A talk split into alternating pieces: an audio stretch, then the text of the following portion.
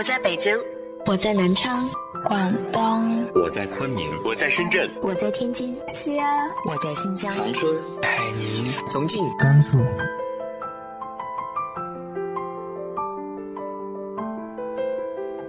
这里是 FM 幺八零八四，昨天的你的现在的未来，我是主播背着吉他的蝙蝠女侠。无论你在哪儿，这里都有我的温暖等你。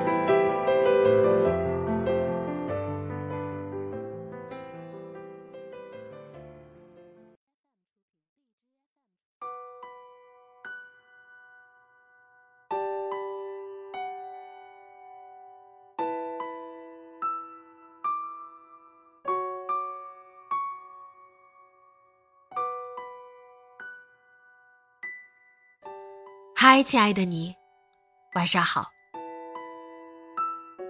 面对生命中诸多的不如意，你是如何把生存变成生活的呢？今天和大家分享的文章来自于向暖的。总有人把生活的苦涩酿造成甘甜。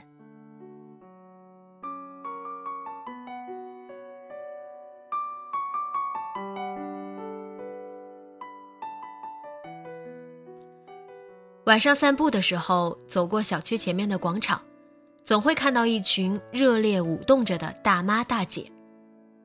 而最吸引我注意的是站在队伍最后面的一个女人，她隔三差五才来跳一次，每次都站在队伍的最后。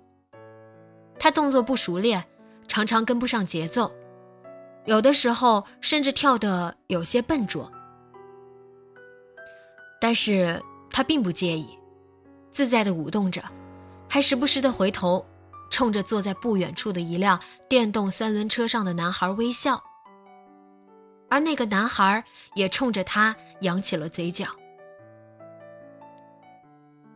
后来我白天也常遇到这个女人，她长相普通，穿着平凡，总是骑着一辆电动三轮车，三轮车上坐着一个七八岁的小男孩。听我家楼下的一位阿姨说，这个女人搬到我们小区有一段时间了。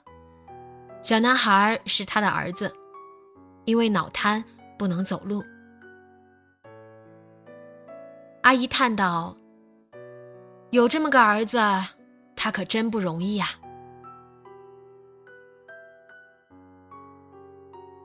后来有一天，我下班很晚，走过小区前面广场的时候。忽然下起雨来，雨来的又大又猛，跳舞的人群瞬间解散。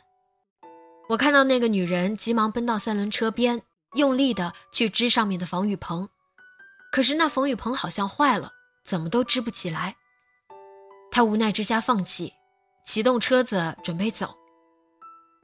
我手里正有一把伞，急忙走过去遮在男孩头上。女人回过头，感激的冲我笑了。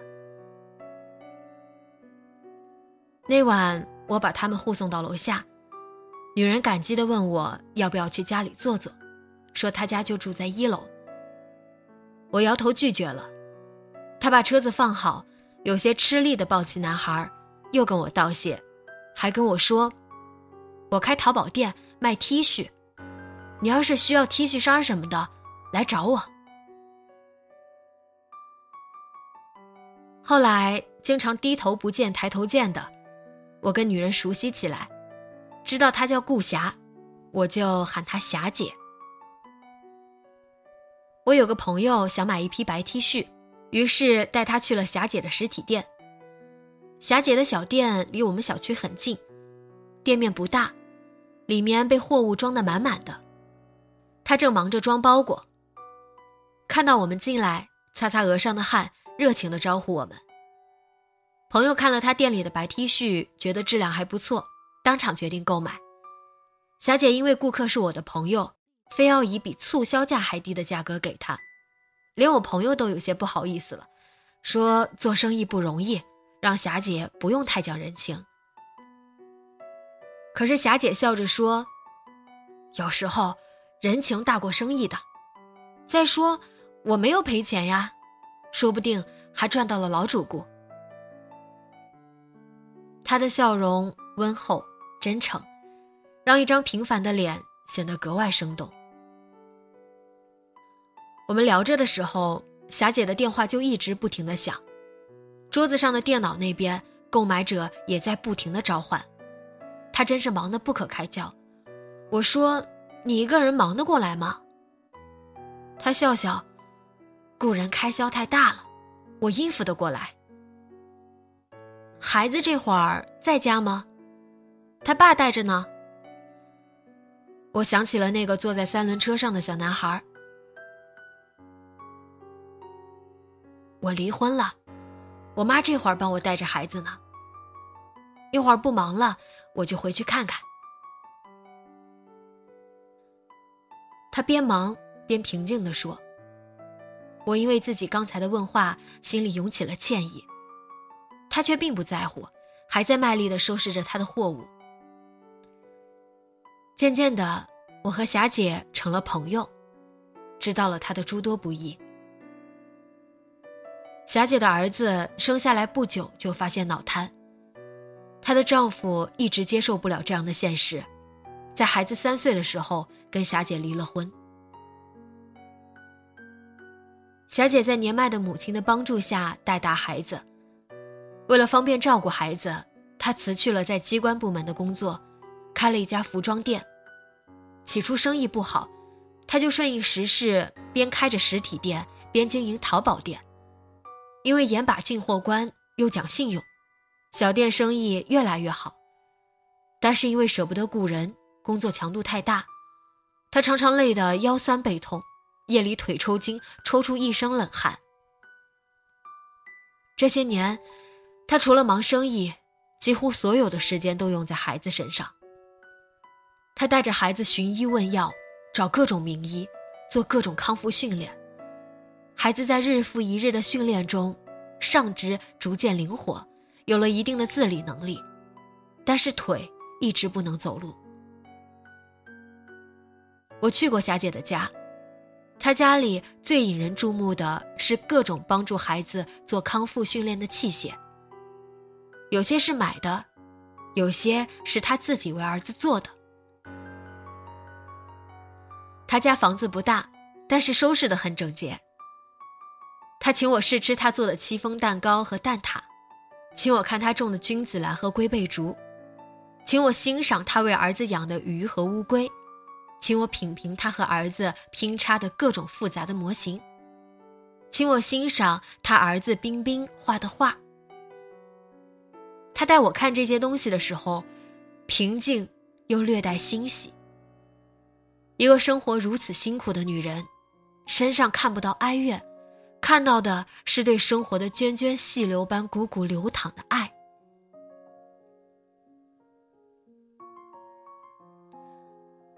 周末，我和朋友去看电影，遇到了霞姐，她用轮椅推着儿子在外面等着入场。周围有人投来异样的目光。他表情平静，不以为意。他儿子冰冰的表情也很自然。他对我说：“冰冰喜欢看电影，我经常带他过来。一开始觉得有些不方便，后来习惯了就好了。我也想让冰冰习惯各种环境，包括人们的好奇和不一样的目光。”后来我知道，霞姐不光经常带着冰冰看电影，还带着她去菜市场买菜，去书店看书，去野外郊游。去年夏天，她还带着冰冰坐动车去看大海。霞姐说，冰冰的腿虽然还不能走路，但是她也应该像个正常孩子一样，去看这个世界，去体验这个世界带来的各种新鲜与美好。我愈发敬佩霞姐，一个瘦弱单薄的女人，在日复一日的艰难考验中，能做到这么淡定乐观，内心得有多么强大。有一次，我忍不住问她，遇到难事儿的时候，她就从来没有心生悲凉和怨恨吗？她说：“怎么会没有？刚离婚那会儿，我几乎得了抑郁症。我觉得老天对我太不公平了，给了我一个有缺陷的儿子，还给了我一个不负责任的丈夫。那时候我天天以泪洗面，吃不下睡不着，觉得活着没意思。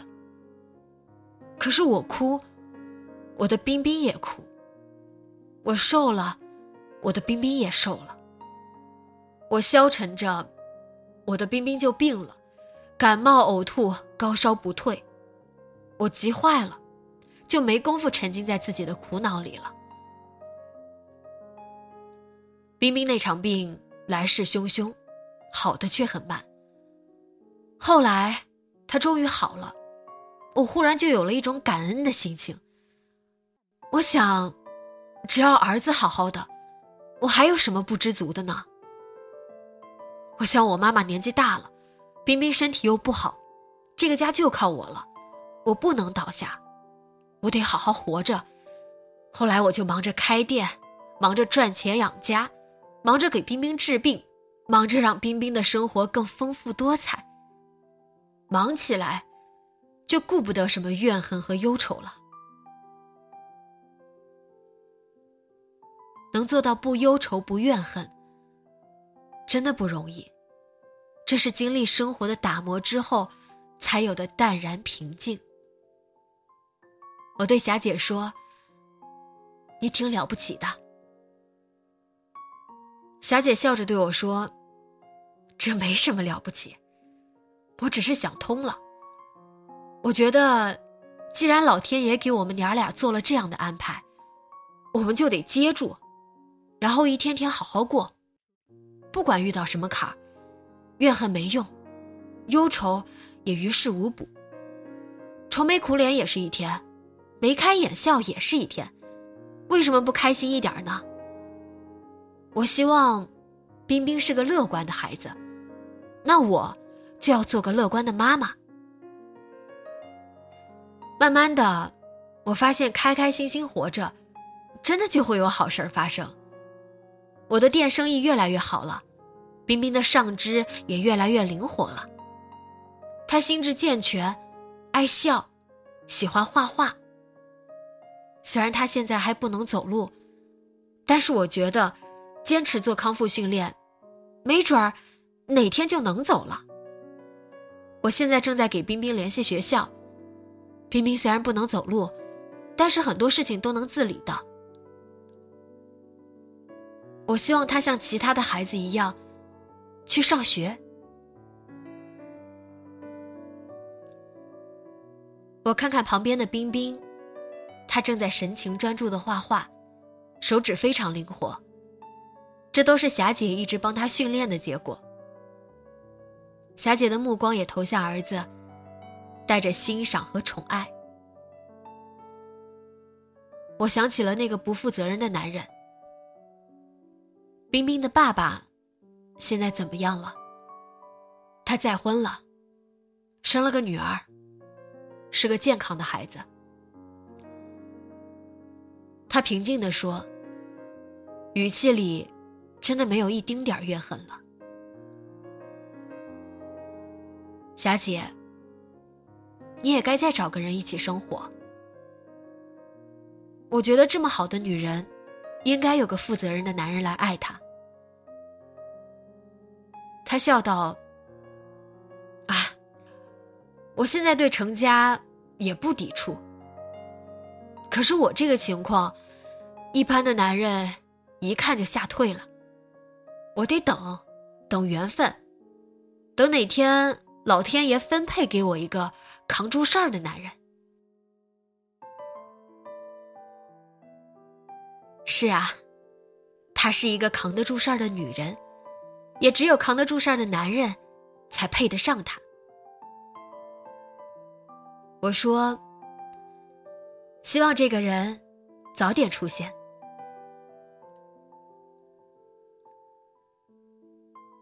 昨天接到霞姐的电话，她开心的说：“告诉你一个天大的喜讯，我给冰冰联系到学校了，冰冰可以上学了。”我由衷的为她和冰冰高兴。今天我要带冰冰去选书包、选学习用品。我都被他的快乐感染了，我跟你们一起去。我下楼就看到坐在电动三轮车上的娘俩，在阳光下开心的笑着。我深深吸了口气，感觉在他们的笑容里，空气都变成了甘甜的。生活有时刺人于苦涩，但是总有人。不沉浸在苦涩中，而是用一双巧手，用一颗勇敢的心，把苦涩酿造成甘甜。